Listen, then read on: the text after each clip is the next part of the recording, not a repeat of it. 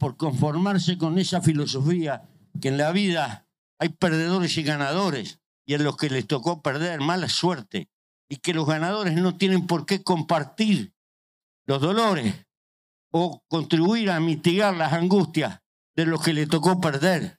Está esa visión crudamente liberal de que el triunfo en la vida es pura y exclusivamente consecuencia del esfuerzo personal. Y eso es mentira, porque en el nacer de la vida hay oportunidades que son distintas. No le puedo pedir en términos genéricos a gurises que nacen dentro de las cañas, en un rancho de vencijados que no tienen ni un baño y eso, las mismas oportunidades que tiene un gurí que nace en una sociedad acomodada. Hay diferencias desde la cuna.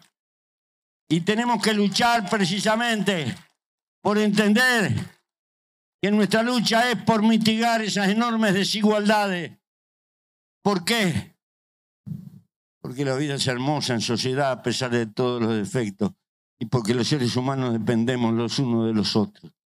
Porque tenemos, el papel del individuo tiene valor, pero tiene mucho más valor en el seno de la sociedad. Sin la sociedad somos nada.